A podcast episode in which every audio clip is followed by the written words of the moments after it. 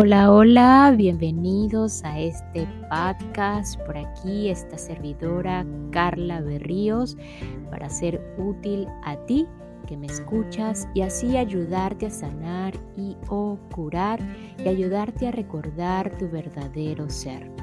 Conectar con ese maestro interno que todos somos. Y aquí algo muy importante conectar con ese maestro interno, tienes que decidirlo. Decidir con cuál maestro funcionar. Te dejo aquí esta reflexión. ¿Con cuál maestro decides funcionar? Hoy vamos a continuar con la aceptología según Gerardo Smelling, pero antes mi agradecimiento profundo y un gran saludo a quienes se encuentran en Australia, puntualmente en la región de Nuis de New South Wales. Por supuesto, a través de la plataforma de Anchor by Spotify. Gratitud infinita. Eh, tanto para Australia como para esta plataforma que me está ayudando eh, a cada día llegar a más personas a nivel mundial y bueno, estoy súper emocionada. Recordándote también que estos episodios eh, el tema de la cetología comenzaron a partir o comenzó a partir del episodio número 7. Este, por si quieres saber todo de qué trata y de qué va todo este tema, inició en, el episodio número 7 y pues ha sido una secuencia, es una secuencia de, eh, de este tema. Si, si aún no los has escuchado, pues te invito que, a que los escuches también y me apoyes en esta, en esta maravillosa experiencia del mundo de los podcasts. Este, y por supuesto, eh, para ayudarnos, para ayudarnos mutuamente.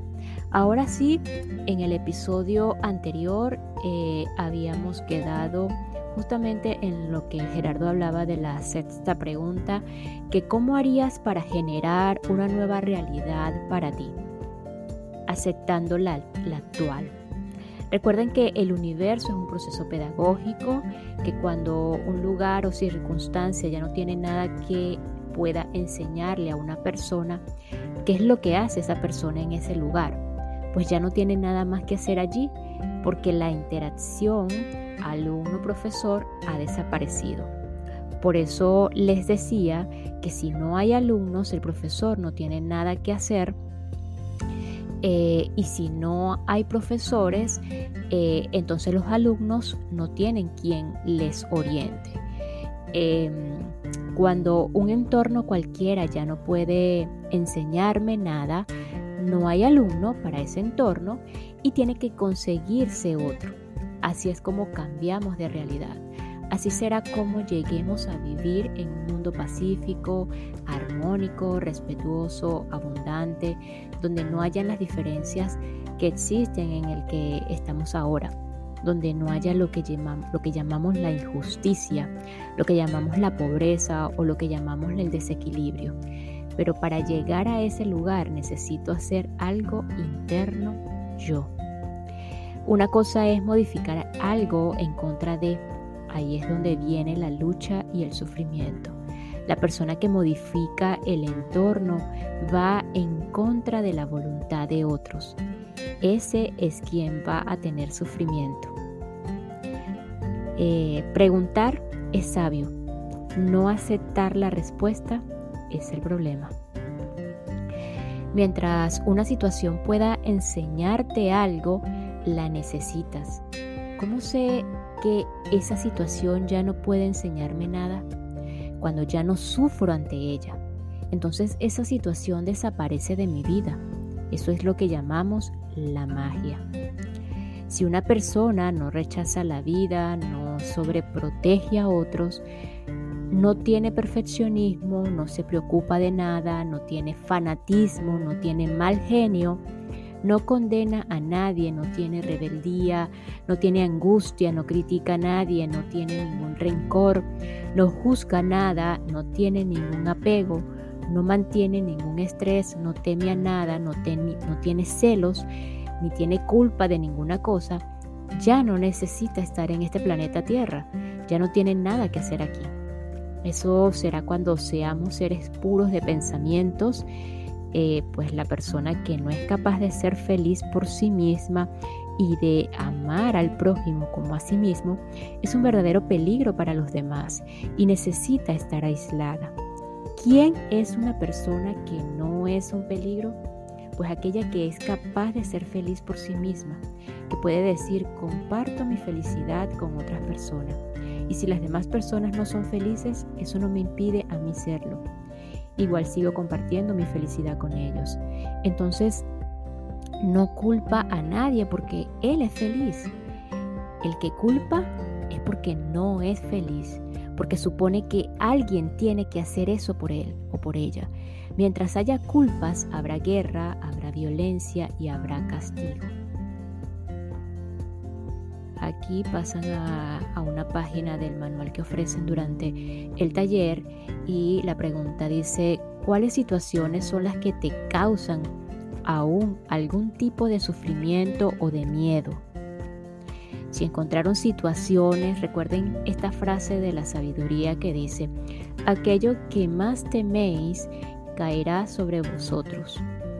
Parece como injusto.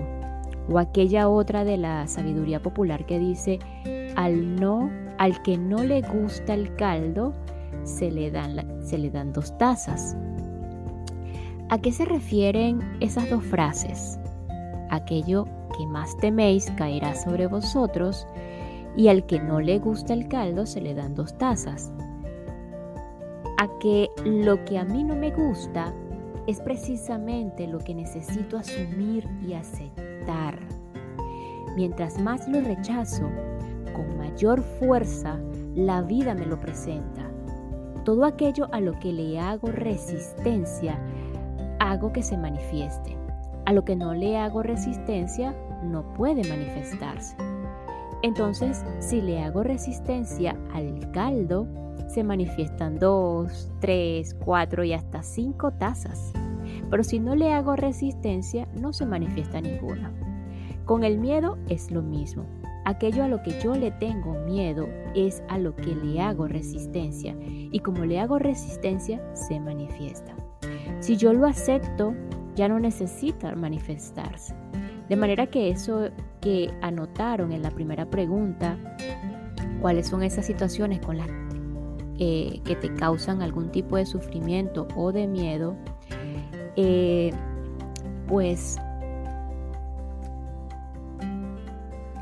empiecen, eh, empiecen a trabajarlo eh, si yo lo acepto ya no necesito manifestarse. Entonces de manera que eso que anotaron allí ustedes o contra ustedes en esa respuesta, ese es el ejercicio.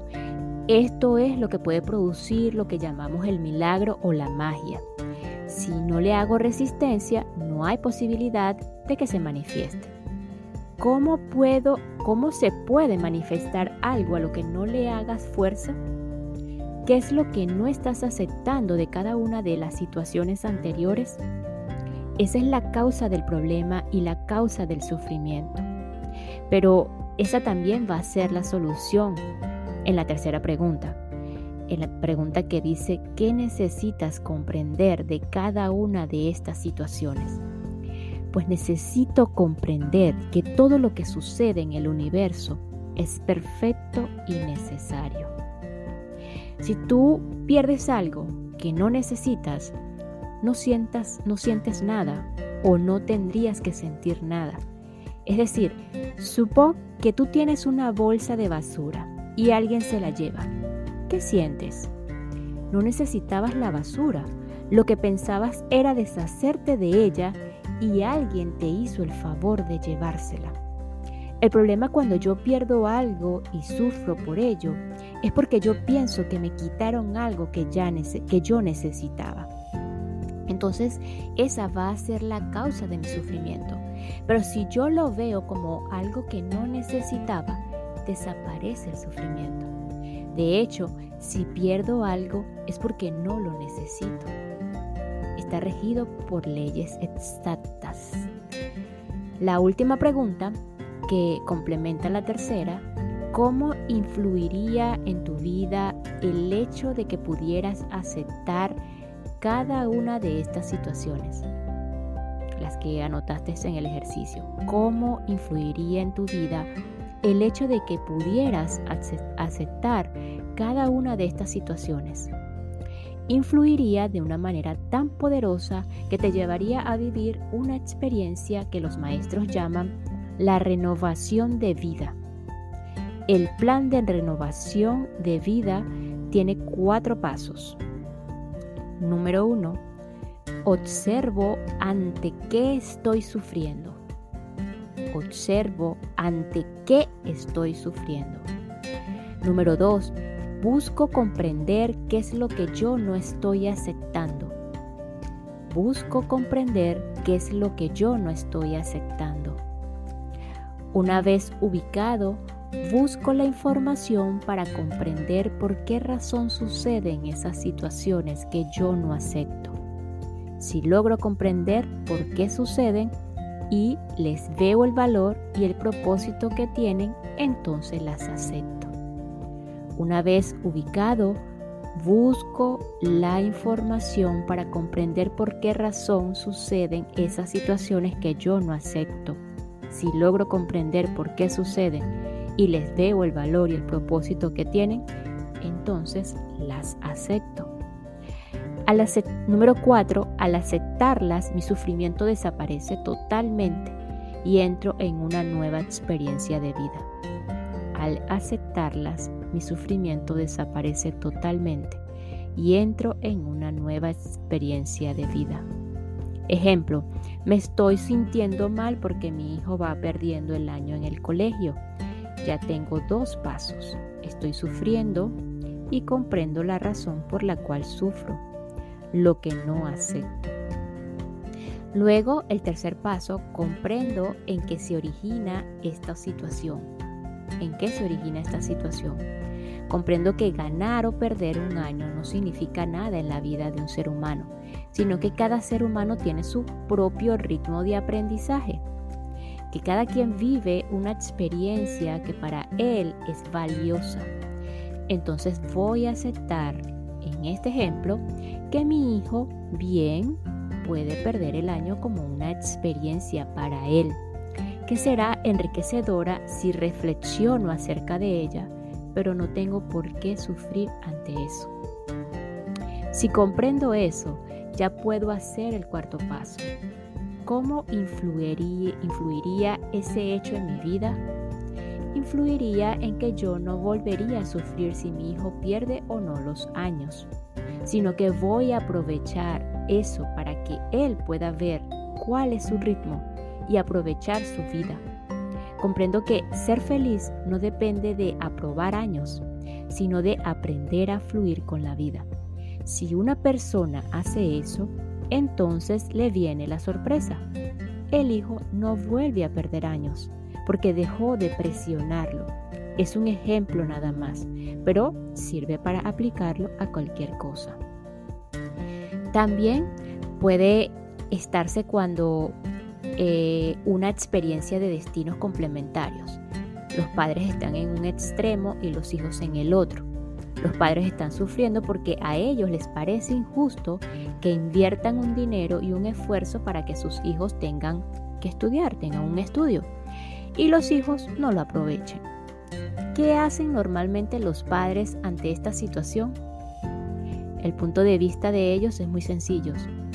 Es injusto e ilógico que yo me mate trabajando para que mi hijo no aproveche lo que yo hago por él. ¿Dónde ven ustedes el error? Hay varios. El primer error es que no me mato trabajando porque él, por él, sino por mí, porque decido hacerlo. El segundo error es que yo le lo estoy culpando a él de lo que decidí hacer, pagarle el colegio. El tercer error es que yo es que lo estoy culpando de no comportarse como yo quiero, lo estoy culpando a él de que yo me sienta mal por su comportamiento. El cuarto error es que en lugar de buscar la causa del problema, decido sufrir y luego muy posiblemente castigar. Ya voy en cuatro y así seguimos sumando una serie de errores. Miremos el error desde el otro lado ahora. ¿Cuál es el error del muchacho?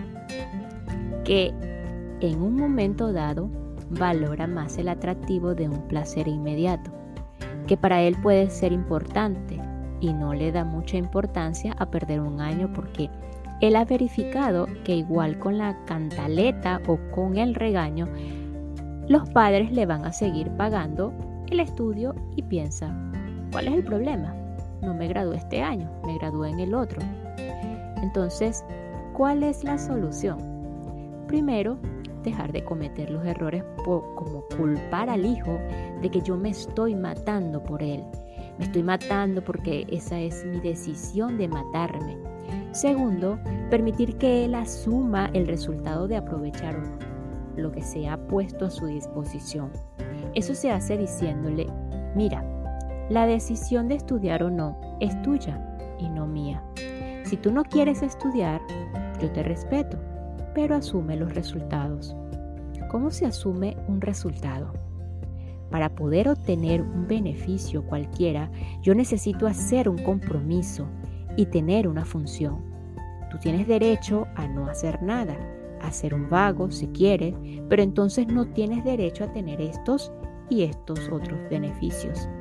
Esa es tu decisión. Entraríamos a un proceso de educación. El problema a resolver es que no estoy aceptando, no estoy aceptando que he tomado una decisión y yo lo estoy culpando a él por esa decisión mía. Ese es el problema a resolver. Si aceptara la situación y no sufriera por ella, pero tomara una acción apropiada, el problema se solucionaría inmediatamente. No tengo que culpar a nadie por las decisiones que yo tomo. Repito, no tengo que culpar a nadie por las decisiones que yo tomo. Es como la persona que le presta un dinero a otro y lo culpa porque no se lo pagó. Es lo mismo, porque la otra persona no tiene la culpa de que yo tomara la decisión de prestarle el dinero. Decimos, pero confía en usted, pues él no tiene la culpa de que yo confiara en él. Son decisiones mías que yo no asumo. Mi problema es que no estoy aceptando una realidad. Primero, no acepto que el dinero se perdió. Segundo, no acepto que yo tomé la decisión de prestarlo. Tercero, no estoy aceptando que yo tomé la decisión de confiar en Él. Y todas esas fueron decisiones mías y no las asumo. Además lo estoy culpando a Él y además sufro. ¿Qué sería sabio en este caso? Aceptar que el dinero se perdió. Aceptar que la decisión de prestarlo fue mía. Aceptar que la decisión de confiar en alguien fue mía. Así acepto que hay una experiencia valiosa para que la próxima vez yo tome mejores decisiones. Ahí estaría la persona aceptando. Se acabó el sufrimiento.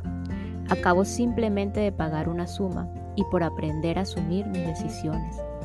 ¿No les parece barato? El apego es una parte del egoísmo que no puede aceptar la felicidad de otro y ser feliz con ella.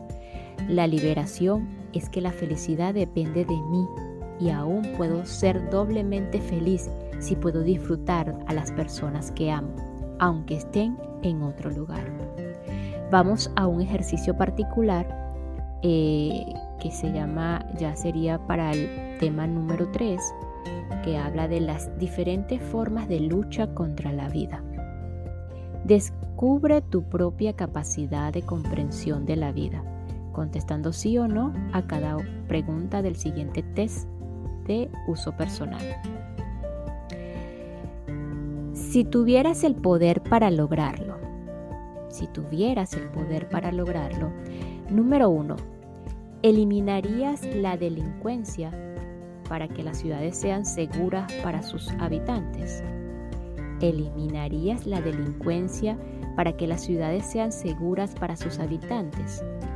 Número 2. ¿Cambiarías muchas cosas del vecindario o de tu entorno familiar, social y laboral? cambiarías muchas cosas del vecindario y de tu entorno familiar, social y laboral. Número 3. Recogerías a todos los mendigos y les proporcionarías un sistema de vida digno. Recogerías a todos los mendigos y les proporcionarías un sistema de vida digno. Número 4. Cambiarías algunas cosas de la organización estatal y de los sistemas políticos. Número 5.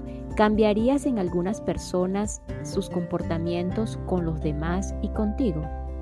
Número 6. Cambiarías el dinero por otro sistema de distribución de productos y servicios. Número 7. Apoyarías a quienes se esfuerzan por trabajar honestamente. Número 8. ¿Harías algo para que a ningún niño le falle techo, alimento, educación y salud? Número 9. ¿Cambiarías el sistema penitenciario por una rehabilitación a través del trabajo? Número 10. ¿Construirías sistemas adecuados de evidencia para reemplazar los tugurios? Número 11. ¿Ayudarías a muchas personas a tener un nivel de vida más satisfactorio? 12. ¿Cambiarías las características de algunos de los gobiernos del mundo? 13. ¿Protegerías las especies vegetales y animales en vías de extinción? 14. ¿Establecerías una justicia social donde no hubiera pobres ni ricos? 15.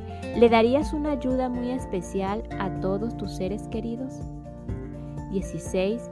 ¿Cambiarías total o parcialmente tu sistema de vida actual? 17. ¿Cambiarías algunas cosas de las enseñanzas religiosas? 18. ¿Cambiarías algunas normas o costumbres de comportamiento social? 19. ¿Cambiarías algunas cosas de tu cuerpo físico? 20. ¿Reforzarías todas las zonas erosionadas del planeta? 21. ¿Limpiarías el país de todas las formas de corrupción? 22. ¿Cambiarías el sistema de aplicación de la justicia? 23. ¿Cambiarías algunas leyes de los hombres? 24. ¿Eliminarías la prostitución y la pornografía?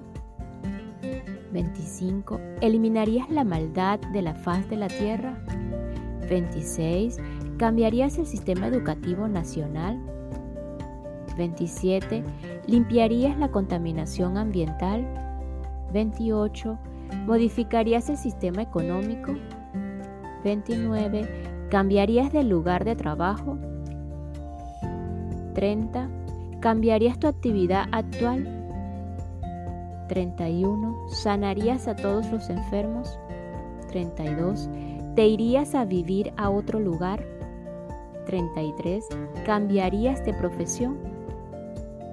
Como ya sabemos que la sectología es una ciencia y que lo, y que, lo que no estoy aceptando causa sufrimiento, vamos a dejar de luchar contra la vida para aceptar la realidad. Son bien interesantes las situaciones de nuestra experiencia humana. Nosotros luchamos contra la vida sin saberlo. La idea es que aprendamos que la vida tiene un orden que necesitaremos respetar en lugar de luchar contra ella. Las diferentes formas de lucha contra la vida son lo que estamos trabajando en el tema número 3. El test tiene el propósito de descubrir tu propia capacidad de comprensión de la vida, todas las preguntas anteriores. Si yo comprendo la vida, no lucho contra ella. Lucho contra la vida precisamente porque no la comprendo. Por ejemplo, cuando un político está en campaña, él está convencido de que eso se propone, eso que se propone puede hacerlo, solamente que él no ha verificado esto con la ley del universo. Seguro que cuando una persona hace un planteamiento, lo está haciendo desde un convencimiento personal de que eso puede hacerse y propone solucionar una serie de cosas que nosotros llamamos problemas terminar la delincuencia, cambiar el vecindario, recoger los mendigos, cambiar las organizaciones estatales, cambiar los comportamientos, que a ningún niño le falte nada. Esa puede ser una intención muy linda, muy, muy loable y la persona inclusive puede estar convencida de que va a lograr eso. Por lo tanto, no puede decir yo que la persona eh, que está haciendo eso esté engañando a nadie.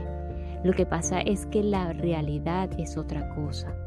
A veces nosotros mismos podemos interpretar o juzgar mal a las personas que se dedican a la política, porque decimos, pero ¿cómo es posible que usted hace un planteamiento de unas cosas que no parecen que nos parecen maravillosas y que ahora que lo hemos elegido y que usted está en el poder, pues no cumple nada? ¿Saben por qué? Porque una cosa es lo que yo deseo hacer y otra cosa es la realidad de la vida. ¿Se han dado cuenta que esto sucede todos los años en las campañas? Pero no vamos a culpar a los políticos de eso, ni a ninguna otra persona. Simplemente cada cual trata de hacer lo que cree correcto y lo que mejor pueda hacerse, pero la realidad de la vida y el orden del universo nos muestra otra cosa. Hay algo importante. El propósito del test es medir tu propia capacidad de comprensión de la vida, porque para medir tu poder sería de otra manera. Por eso, para el test, damos por supuesto que todos tenemos el poder. La pregunta es, si yo tengo el poder, ¿haría esto o no lo haría? Suponiendo que tengo el poder, ¿y si lo haría? entonces esto me va a demostrar si tengo comprensión o no la tengo. Definitivamente si los maestros y Dios que tienen el poder absoluto del universo no hacen estas cosas que nosotros consideraríamos una excelente plata, plataforma política, la pregunta es, si no es falta de poder, ¿por qué razón no se hace? Porque si yo cambiaría, cambiara estas situaciones, sería lo mismo que quitarles las tareas a los niños en la escuela. Porque si yo cambiaría estas situaciones, sería lo mismo que quitarles las tareas a los niños en la escuela. Supongamos un colegio donde no hay ejercicios, donde no hay tareas, donde no hay necesidad de descubrir nada, ni de hacer ninguna cosa, no hay que aprender nada, a ustedes, ¿cómo les parecería este colegio? No es un colegio. Los métodos pedagógicos pueden variar, pero un colegio donde nadie va a aprender nada no es un colegio, no es una escuela. Las personas que no tienen ninguna respuesta afirmativa al test tienen dos opciones. O comprenden excelentemente el orden del universo o no han entendido nada. Si tú dices, yo tengo el poder, pero no tengo la sabiduría, eso me lleva a responder no a todo, a todas las 33 preguntas anteriores.